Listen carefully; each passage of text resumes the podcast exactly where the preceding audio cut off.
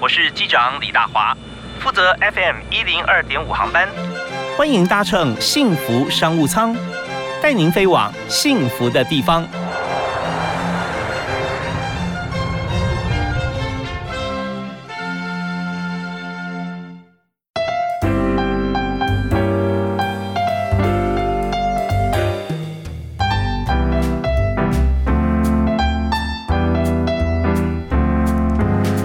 各位亲爱的听众朋友，大家好！非常欢迎您在每天的午后啊，礼拜一到礼拜五下午的五点到六点，锁定 FM 一零二点五，收听幸福商务舱。我是李大华。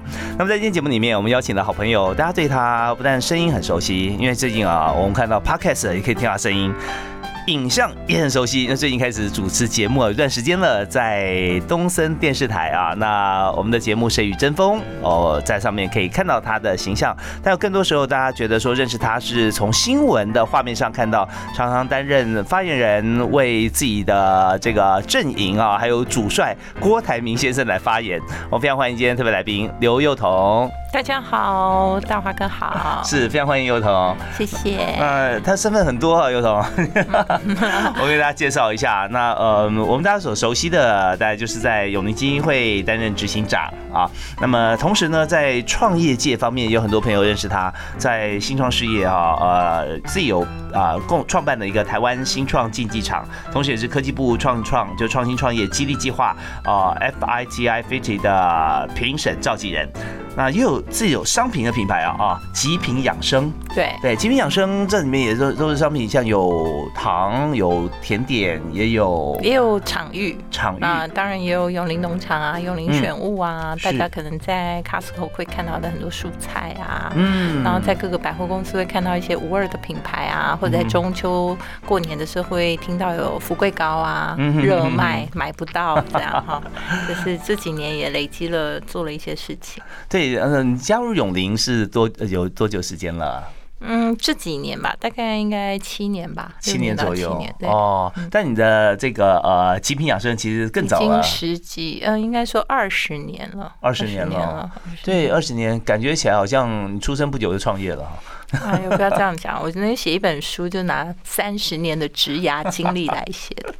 呀，人真的非常丰富，但是我们也看到，在很多面向上都可以看到刘永彤的身影。但，另外还有许多像是大大读书的导师哈，我们知道在这个大大学院啊，Jerry 徐颖泰这边，他也做了很多啊，召集了呃，也吸引了各方面优秀人才哈，我们一起来共创很多的这个知识库啊。所以种种，我们看到这么多的事情。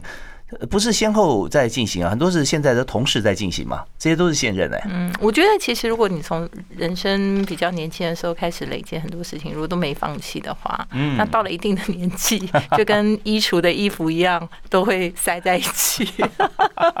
不过不错啊，因为你衣橱的衣服都是好衣服，所以有的它它没有变啊，这还是可以随时拿。那是因为买的够多，丢掉的很多。OK，那现在多了一个身份，就是这本书哈，人生赛道，勇敢是也要勇敢。放弃的作者啊，对，里面有十篇序。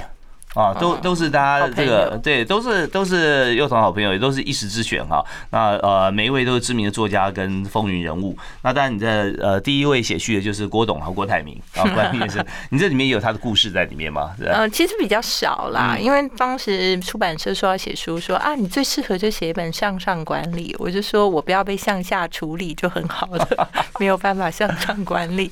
但后来我就想一想啊，那我如果真的要跟人家分享这样的话，那是。有个什么因由嘛？我就想说，那应该是我三十年来各式各样的职场经验，可能累积到我可以跟一个强人相处，所以我就把这三十年。呃，分成了四个不同的阶段，然后把二十岁的迷惘啊，三十岁的这种沮丧啊，哈，四十岁的茫然啊，然后五十岁的觉得可能人生还有下半场啊，这些我就把这些感想呃，有些我自己喃喃自语的部分，我就把它舍去不谈了。但是有一些我觉得可以跟大家共同学习分享的，我就把它记录在这里面。OK，感觉这本书不是你写的，因为你好像只停留在三十岁啊，就没有往下走。那是大华哥夸奖了。OK，我们来看这边有准备期给二十几岁朋友来来那个取经，有冲刺期、修炼期哈。那当然最后还有一个耐力赛，所以在人人生的这个呃赛道上面哈，我们真的是一场比赛，呃，你要以马拉松的精神来完成它啊。其实也没有完成的时候，因为每天我们都在还在竞争跟自己竞赛当中。好，那我们在今天节目里我们看到这么丰富的内容哈，我们就从一个一个故事把它串起来。那谈到呃最早啊，我们反而是想说从最新来开始让大家也知道。没问题。好，那我们来谈像你跟郭董相处的这段时间里面，他就觉得说大老板哈有时候不太好相处哦，就是说他呃时间少，对，没有错。然后而且他说。性。然后想法多变 啊！明明是他前他前一天跟我讲的，为什么今天我跟他讲这样，他就觉得说你太落伍了？没错，对，所以在跟大老板或者说跟像这样子的朋友相处的时候，你觉得最重要的？怎么相处会相处的好呢？很多人问这个问题，就是说刚刚讲嘛，向上管理，我就说很难。其实人是很难被管理的，不要说向上了，向下都不容易了，更何况向上。是，所以我觉得要管理的，可能是你跟老板之间，或者跟任何你觉得需要，呃，就是跟他共事的人之间的资讯落差。就是我们跟老板或者跟我们的上司之间，最多的就是他知道的事情我们不知道，他看到的事情我们没看到，他想到的地方我们没从来没想过。好。那因为这个落差，尤其是他可能每一次变化，都是因为他又接受了新的刺激，所以我觉得这个是必然的。如果我们在心态上要先调整一下，哦，所以我跟大家讲说啊，就说啊，我跟老板意见不合，要冲突怎么办？我都跟大家分享说，就是不要冲突。嗯哼，就是我觉得不管在任何情况下，冲突这两个字，它基本上不会带来任何比较好的结果。为什么？因为你没准备好。呀，所以我觉得在你听到任何很荒谬的事情、很无理的事情、很就是觉得简直是不可思议的事情的时候，也请你先就是臣服。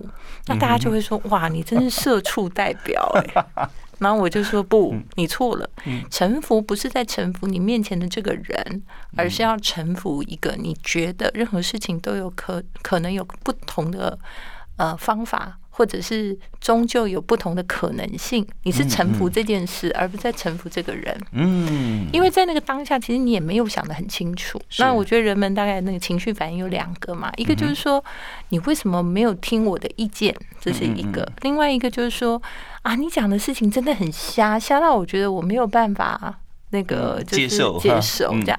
但是这两件事情，大家仔细想一想，就是真的是这样吗？五十五十的几率嘛，有五十趴是其实你的观点是对的，但别人观点也不一定是错的呀。啊，那五十趴是。其实你自己也不知道啊，你只是觉得当下那个事情办不到啊，他或者是说你有一些既得的利益，或者是说你本来处的状态，你不想接受那个状况啊，所以我觉得冲突就是应该避免，因为只要你要修复冲突，它其实就会是一个还蛮需要再努力的过程，那何必？嗯，是我们听到玉红讲这段话哈，已经把所有办公室里面各种场景啊给呈现出来了。所以刚刚讲的很荒谬的事情啊，啊，或者说在讲到有一些部分，我们听到好像在你脑海中已经出现很多的画面。然后我都会跟人家讲的一句就是说。嗯，对，这个听起来蛮有意思的，让我想一想。对，这很重要啊。或者当你在面试的时候，我们知道说，面试什么时候最重要呢？就是你要达到这份工作。很显然，你没有上班在这家公司上过一天班，但是他为什么愿意而且那么放心的让你进来工作？就是表示你跟他之间有一个。语言相似度，所以你当你进来之后，你发觉说，哦，你前一天跟老板有语言相似度了，第二天你就没有了，那一定是他又看到多了一些东西啊，可能是这样啊，或者说他有谈了一些本来也许跟你的想法是相违背的，但是未必这个方法不见得走不通啊，只是你之前没有走过，所以这时候可以用幼童教大家方法，哦，这样子啊，OK。Let me see 啊，对，就让我想一想，我觉得蛮有趣的，或或者说你想要再更多一点资讯，你也可以跟他讲说，嗯。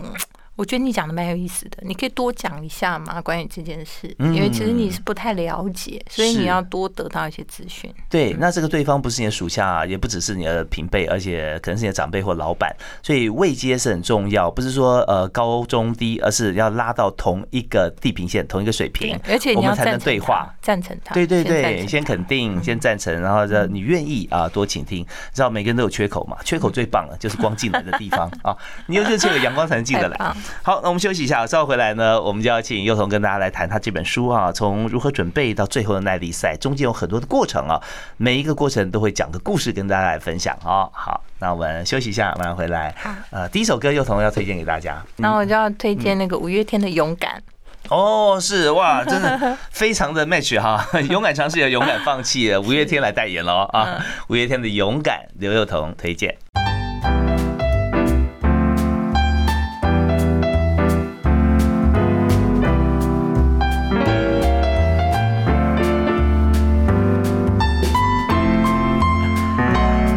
幸福商务舱，坐在幸福商务舱里面真的很幸福啊！光是你现在不管坐在办公室还是在车上，我们在听着这个节目跟音乐，尤其是有含金量很高的知识内涵，会发觉说随时哈每天听一段你都可以拿来用。那我们今天呢，请到一位作家来到我们节目现场，呃，他的他做的事情哈，如果都把它写成文字的话，绝对著作好几等身啊！啊 因为做的太多。可是呢，每件事情他都发觉说，就像我们的衣服一样，有些衣服不合。实际就丢掉了。他的衣柜里面哈，就我们来比喻一下，就是它里面的存在的一些知识的这个呃宝库啊啊，把比喻成这个衣服的话，都都不用丢了，因为都还是非常符合现代的一些社会的脉动。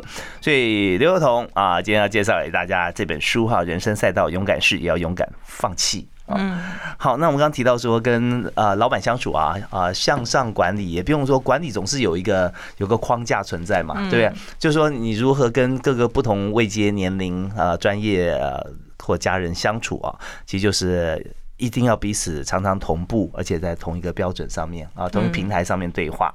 好，那但这对年轻人来讲，我想有一定难度啊。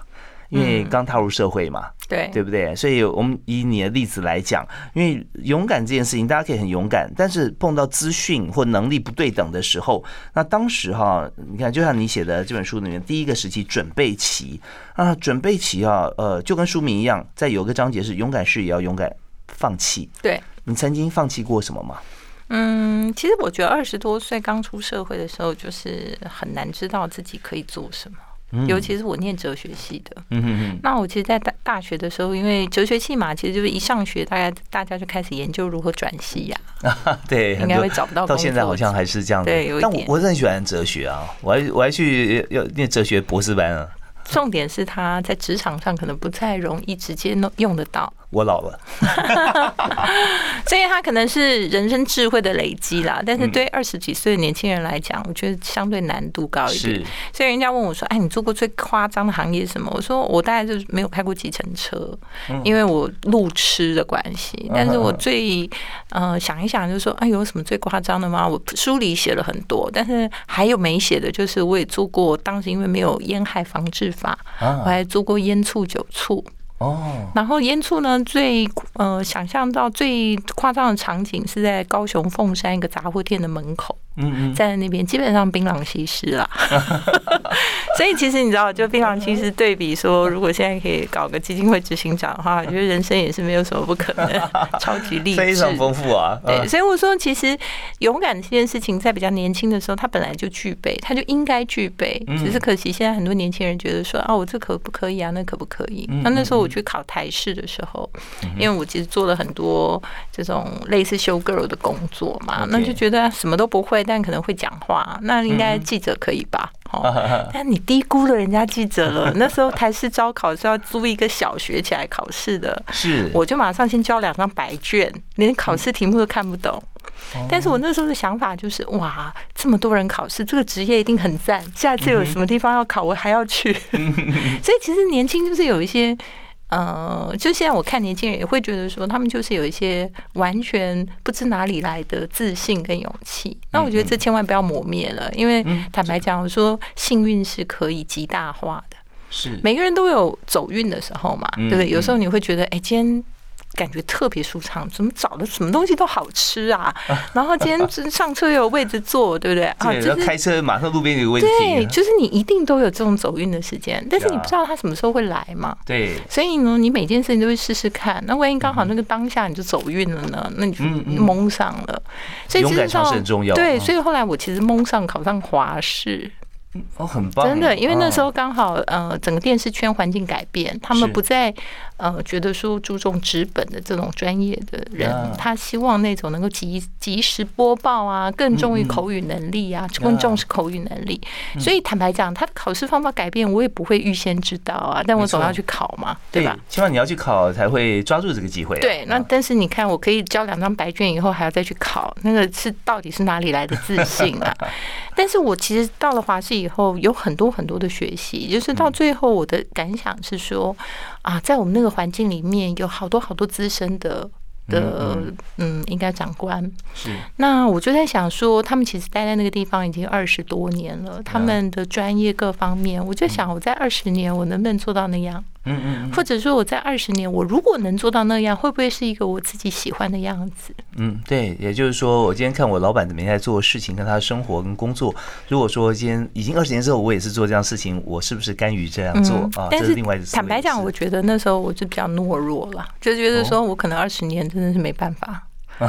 然后，然后很多人就会说：“那你怎么知道你下一个要什么？”我说：“人大部分的时间不会知道要什么，但是你呃。”就是午夜梦回，好好的自我思考、醒思的时候，可能你会知道你不要什么。对对对。那不要什么的时候，其实最重要的，你要站起来，你要勇敢站起来离开，因为其实你永远没有那么好的说，你永远知道下一个在哪里，然后你才起身。因为你没有起身，你没有放弃，其实没有空间让别的东西进来。没有错，其实人生只有一次，这个时间过了以后就没了啊。那么呃，有没有其他的时间你可以再回来？那那不是我们现在可以知道，或者说我们可以去计划的。可是有一点我们可以做到，就是说，当你不喜欢这件事情持续的时候，你要勇敢站起来离开它。对，不管是一份工作、一段感情、一个人，或者你你所处的状态，你想要改变的自己，其实你最重要的是你要先觉得说，哦，可以放下它或放弃它。我要转机，所以你在华视多久时间？我其实快四年多，然后那时候我都跑社会嘛，嗯，因为坦白讲就是没有专长啊，所以其实社会在电视台就是超边缘的一个 那个三台的时候，对，后来有线电视的时候社会哦，当然了，当然，但是在三以前老三台的时候，其实根本没有人会在意跑社会嘛，因为大家知道说以前的新闻的环境还是以跟那个政治是有点像，头条就是政治新闻嘛，对对对，所以就是你看这个党政，它最高可以采访。到总统哎，然后你看社会线，我们最高就警政署长，还是内政部下面的警政署，你看我们的官有多小。那就有四年的时间，后来就决定要转。然后那时候，其实我觉得三教九流在那个很多的这种人生过程中，我觉得就是为什么我可以跟很多市井小民或者是大家一起能够好像什么都能够相处。那当然就是我以前的一些工作经历、打工的经历。但是我觉得在做记者那时候，呃，大元空难啊，国华空难啊，军机失事啊，九二一地震啊，其实。嗯，最后我的县名可能都还是殡仪馆的，他他会我的手机会出现要命的小方，就表示有人挂点。哦，因为他通知我嘛，就是我觉得，因为我们都想要更早一步知道，可能是不是有发生什么凶杀案啊？对，所以其实我后来那时候就发现说，哦，人生其实比你想象还脆弱，人的生命其实。嗯，生命的消逝其实并没有大家想的那么的，好像不容易。嗯，就是今天、明天可能就是两个世界，所以有时候困难的事情啊，它不是不能过去，只是你不愿意让它过去了。真的，有时候呃，自己抱残守缺太久哈，嗯，就不能怪别人了。好，我们在这个阶段，呃，我们听刘同讲到他在呃第一个时期哈，在人生第一个时期，呃，沾染到了华师，那时候的华师真的是非常非常呃一位难求，也就是说万中选一。的记者的工作，那对照到那个时候时间，差不多就是大概九六到两千之间吧，那个时候对不对啊？因为发生这么多的事件，但是他想说冲锋陷阵，这记者是呃理所当为，但是呢，还不是他的冲刺期哦，离开电视台 好像才是冲刺的开始。为什么？怎么冲的？我们休息一下，回来谈。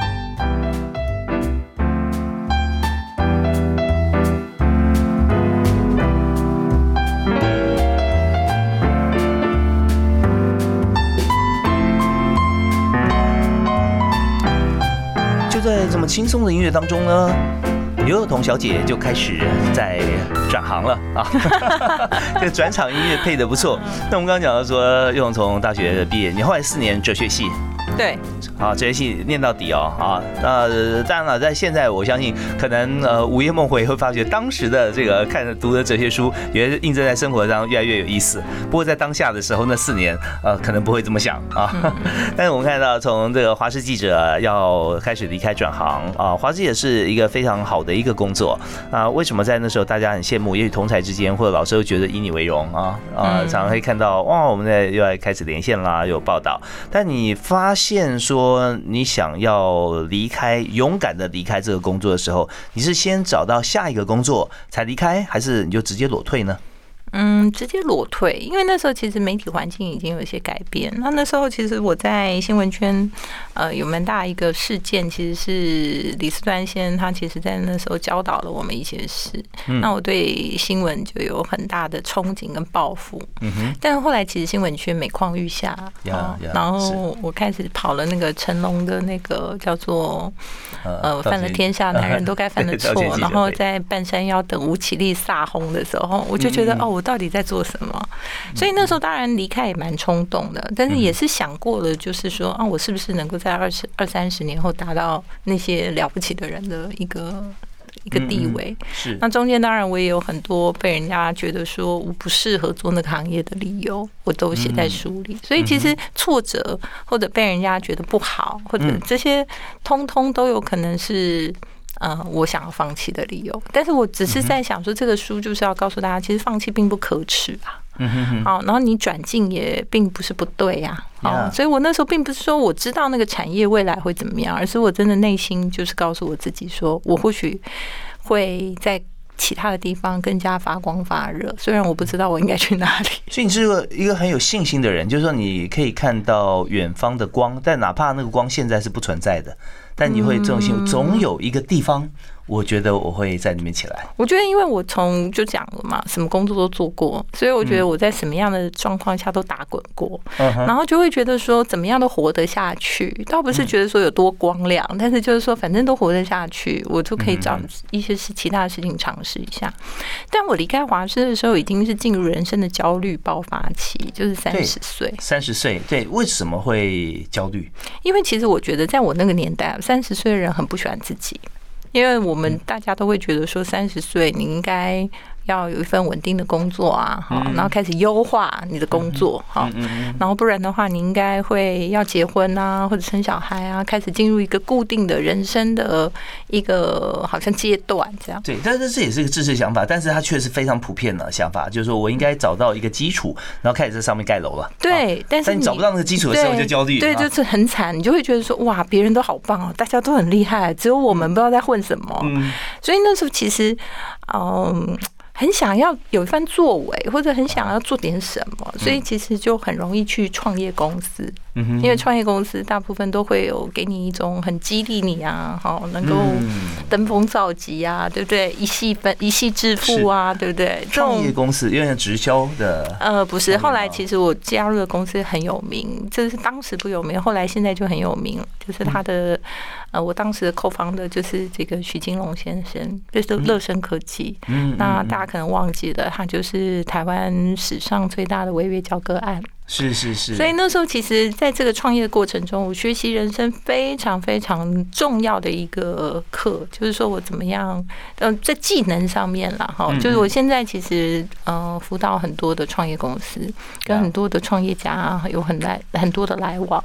我觉得如果没有当年那一段的话，我大概没有办法深刻的体会一个科技创业者的历程或者他的心境。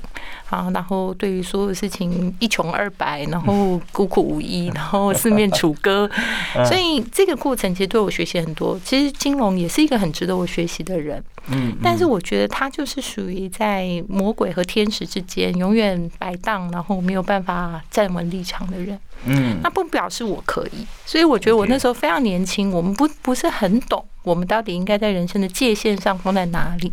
所以最后我觉得我跟他是走了不同的路线，所以我就离开了。但是离开的时候，我那时候觉得这也是一个放弃的事，就是我选择把我手上所有的持股用当时很低很低的净值全部卖给许金龙。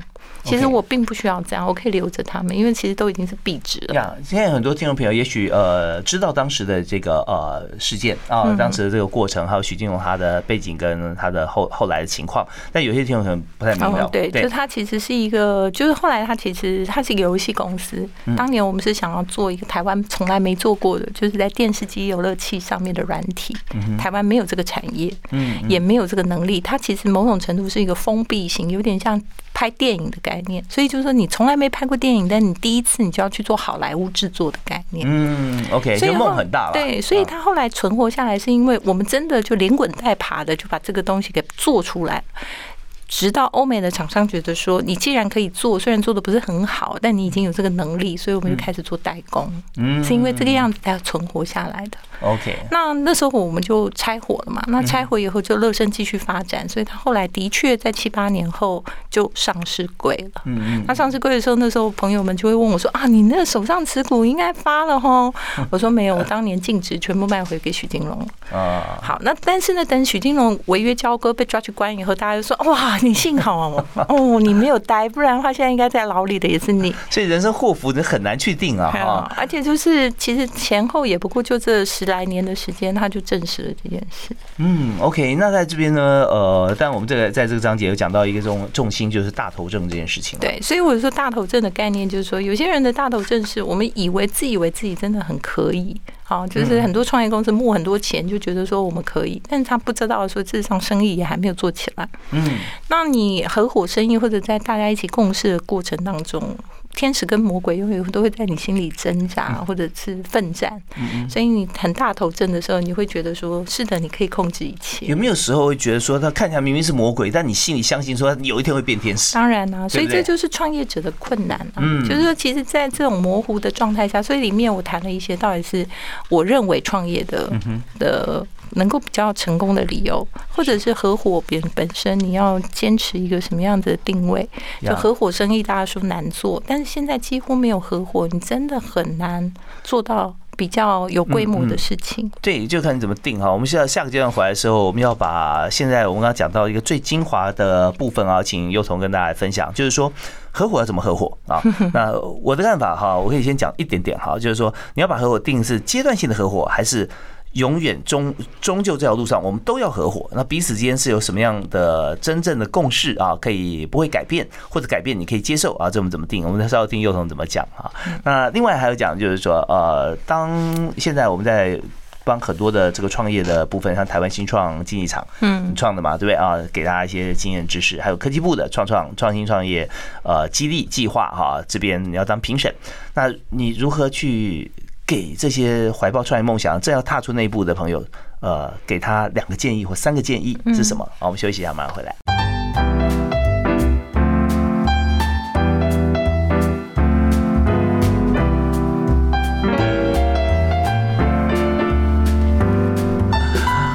听到这段片头的，它的意涵哦，赋予它责任就是听到这音乐就催促我们开出创业的列车。现在出发喽，哦，很开心哦，啊，好，看到一片大好。但这是我们第一个问题是说，我一个人资源不够，我必须要累积结合，不但是资金，还要能力啊。那时候找人共同来创业。但是幼童你怎么看哈？共同创业这件事情？其实我觉得啊，当然你一定要先确认对方或者你想要合伙的人的这个品性了。我觉得对人品最重要啊，然后不要有些他很多人都是找自己的同学啊朋友，但是到底呃，其实面对利益跟面对事情的时候，其实每个人他的他的很多纠葛会出现。可是没有碰到这些事情，我们也看不出来这个人啊，本来好好的，怎么一下变了？对，当然，但是我觉得基本上你大概还是可以从他过去的做人处事啊，是不是一个完全自私的人，或者他懂不懂得跟别人分享。我觉得这是蛮重要的。OK，那有些人他其实应该说，呃，我就讲啊，开复老师讲嘛，就是算小账的做小生意，算大账的做大生意。那什么叫大账？什么叫小账？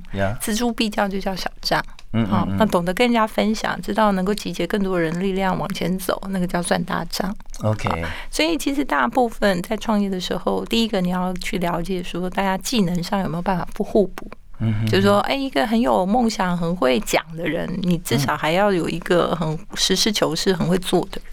嗯嗯啊，这些都是技能上的考量。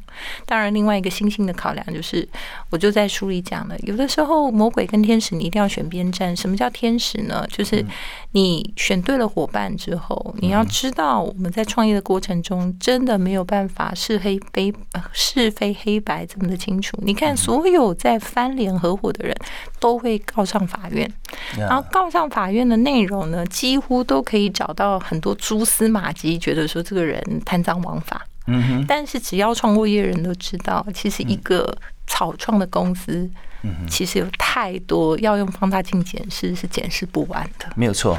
所以就是说，这个事情他是故意的，还是无心的，还是必须要在当下权宜的？这个其实，在创业过程中是每天都在遭遇的事情。OK，所以我说，其实你定位很重要。一个公司绝对不能有两个真的都要出主意的人。你必须要先确定一下你自己在这里要扮演的角色。如果你是想要做助攻，你就要好好扮演助攻的角色。你要用最大的体谅跟理解去支持对方。如果你要做主事者，那请你尽你最大的力量去分享。因为一句话要送给大家：钱聚人散，钱散人聚。它这个是一个不就是恒久不畏的道理。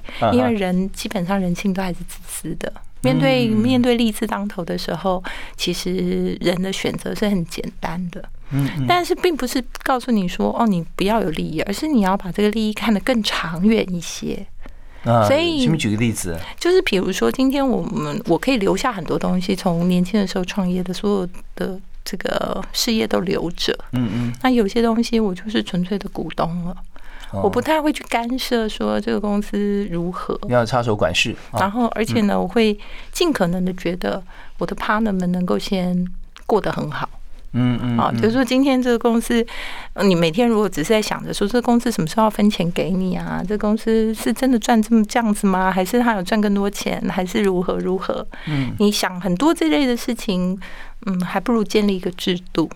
OK，对，就让制度去管事跟管人嘛。对，所以其实有的时候它是可以在合理面上面可以去要求的，而不是你要用很多这种纠结面。而且有时候人哈，他我看了现在这么多创业合伙的概念里面呢，大部分的纠葛也不完全只是在利益上的，很多的纠葛是在大家觉得我才是对的。嗯，是。对，然后就开始那个公司里头就分派系啊，好，就有人支持这个人对的，有人支持那个人对的。其实事业经营。很多时候对错也没有真的那么的对明确，没有没有没有错哈。就是说，在整个过程中，我们听到刘幼彤他来讲述这个各种不同 situation 的情况底下哈，那就知道说他经验很丰富。而且我这边也分享给大家一个方法来判读哈，就是说呃，在做很多事情的时候，我们的目的跟我们的方法哈，呃，就是说手段的哈，不能够颠倒过来。有时候我我这阶段我的目的是这样哈，但我我用手段是是这样做，所以不能说你只说你这个做法变成你你的目的，你是为了这样做还是做？那往往就像呃刚刚所提到的，一开始创业跟后来呢，我们在好像呃对簿公堂的时候看哦，可以看到蛛丝马迹哦，这样会发觉说当时是权宜，或当时我们都是这样做的，对。那现在把这个事情哈说成是我们的一个最终的目的，我是为了这样做而而怎么，所以就扯不清楚。呃，这个时候怎么办呢？就是你要心宽，你就要手放开了。对，所以我就给他的奉劝是说，的确合伙是非常困难，因为他跨越跨越人性很大的一个一个弱点，就是我们永远都觉得自己才是对的，那我们也不会有太大的宽容去宽容我们认为我们受骗，或者说我们。呃，被人家伤害这样，嗯，然后我们也会有人性的弱点，就是在利益上的纠葛，或者在权力争夺上面的这些事情。所以合伙难做，它不是因为合伙难，它是因为这些所谓人性的挣扎比较难。对，所以我觉得这事情是是，如果你现在有一个很好的合伙的伙伴的话，请你珍惜他。OK，啊，如果说你没有的话，其实你也要想一想，说你自己有没有办法是别人很好的一个合伙的对象。嗯。好的，那这边呢，我们就帮大家归纳三点哈。如果你要创业的话，最重要的三件事，第一件事看人品。啊。第二件事情呢，就是呃各有所呃各有各有主管各有所长啊，但是呃，这如果说你是主事者，你要重分享啊。第三件事情呢，就是很多事情要用制度来立，而自己不要太计较，内心戏不要上演啊。OK，好，那这是刘彤给大家推荐的创业的最重要三件事。那么稍后回来呢，我们要谈人生的过程当中啊，有的时候呃大头症啊，我们刚刚讲说大头症来了该怎么办？我们刚刚有提到哈，你就就不要把自己想太重要啊，很多事情都是我们的团队伙伴给我们的嘛啊，所以我们要学会分享。但是有时候我们怎么讲？呃，碰到了一个位置，也许我们不是创业，我们是三明治主管。现在大部分的人，就你一定有你上面可能要报告的人，你有下面要管的人，没有错。那这时候你该怎么办？是绝大多数上班族啊会碰到的问题。我们休息一下，马上回来谈。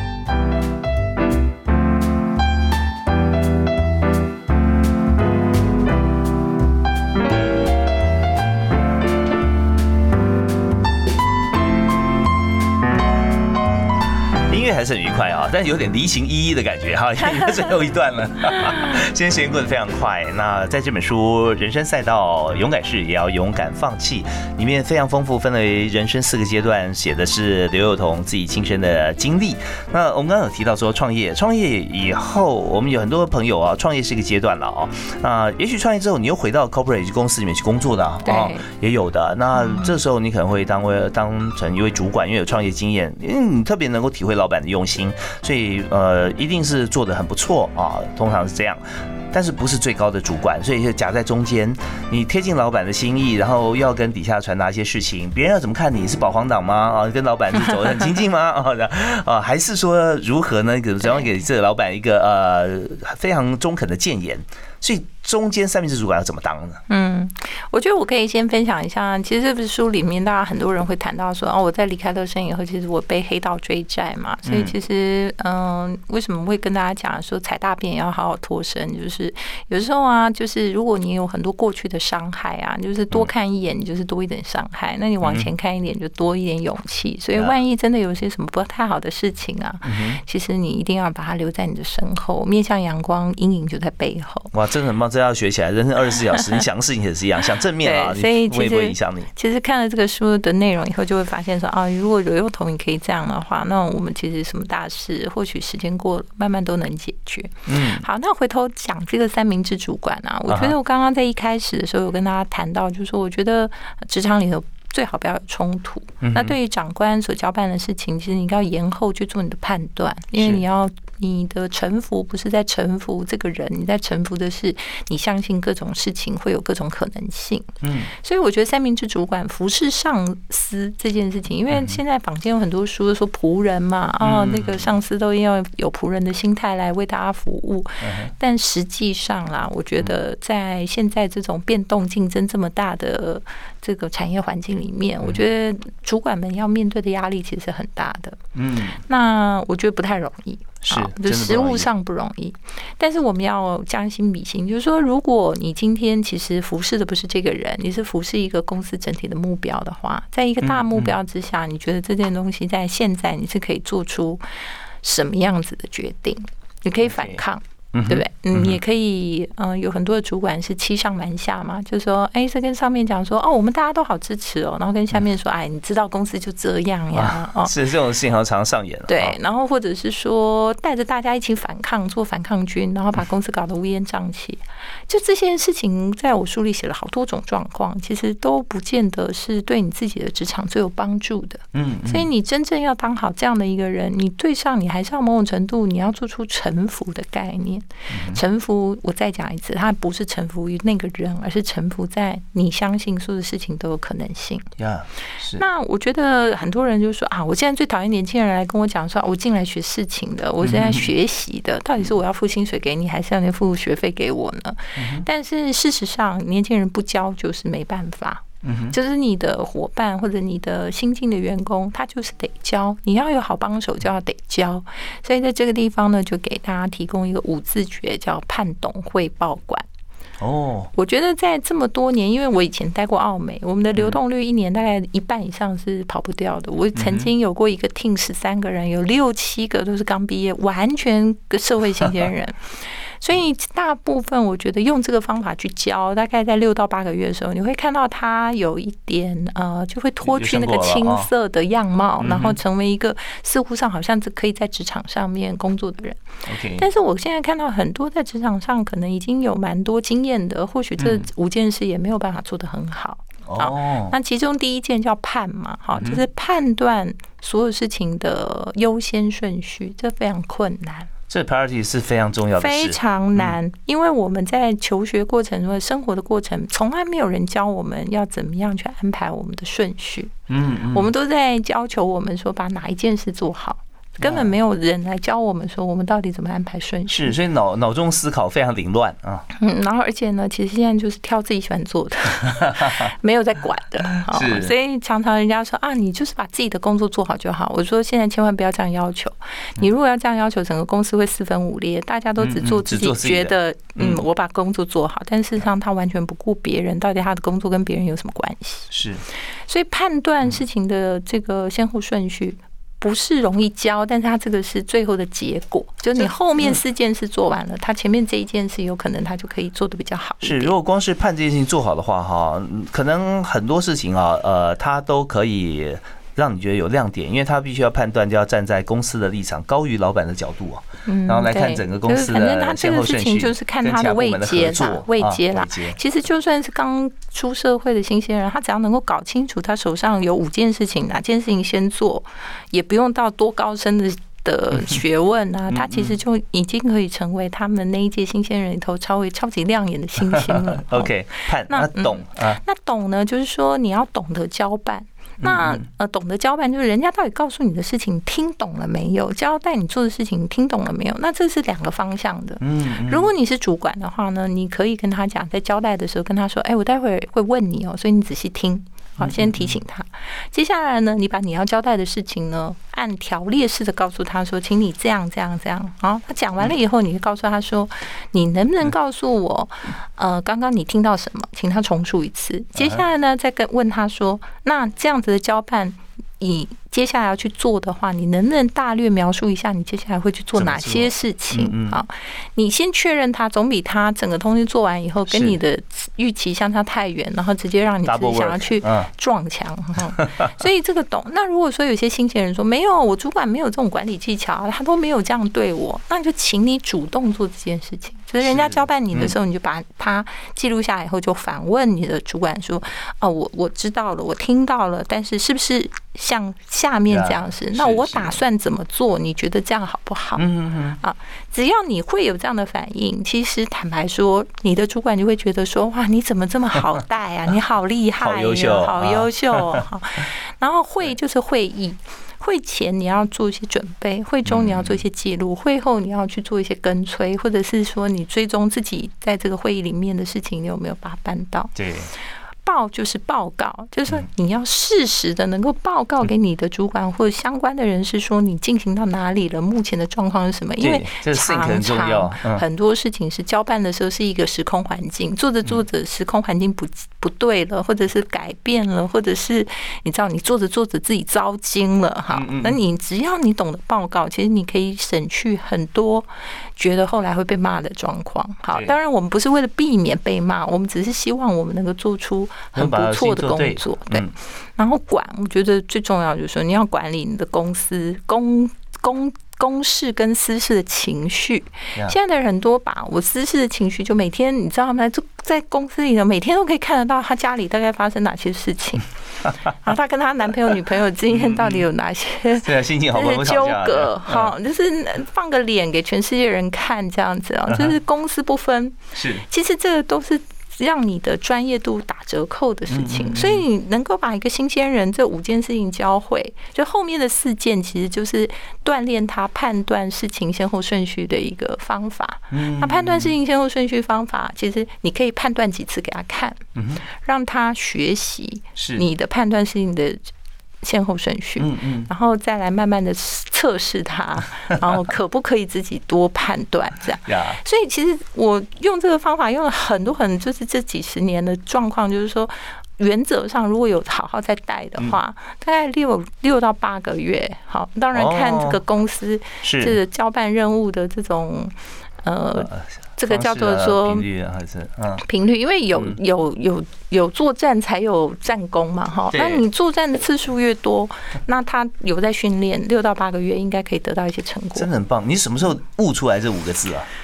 嗯，其实我就一直用这个方法，但是等到写书的时候，我就故意把它归纳出来。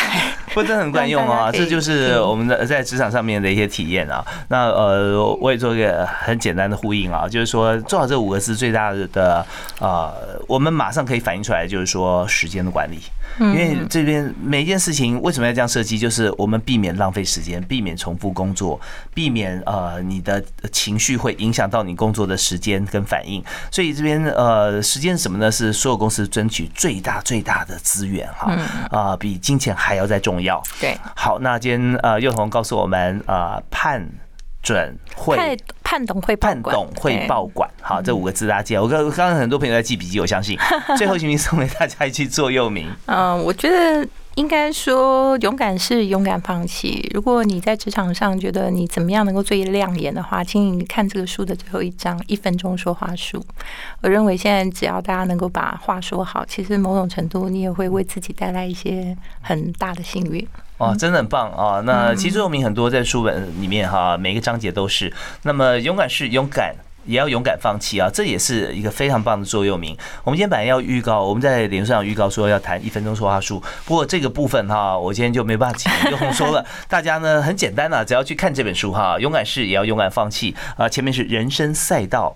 刘幼彤，那大家已经看到非常棒的，一分钟就把你的亮点讲出来哈，好过你在会上的 presentation 啊。好，我们非常谢谢刘幼彤今天接受我们访问，谢谢，谢谢谢谢谢幼彤，谢谢大家收听，嗯，我们下次再会，好，拜拜。拜拜。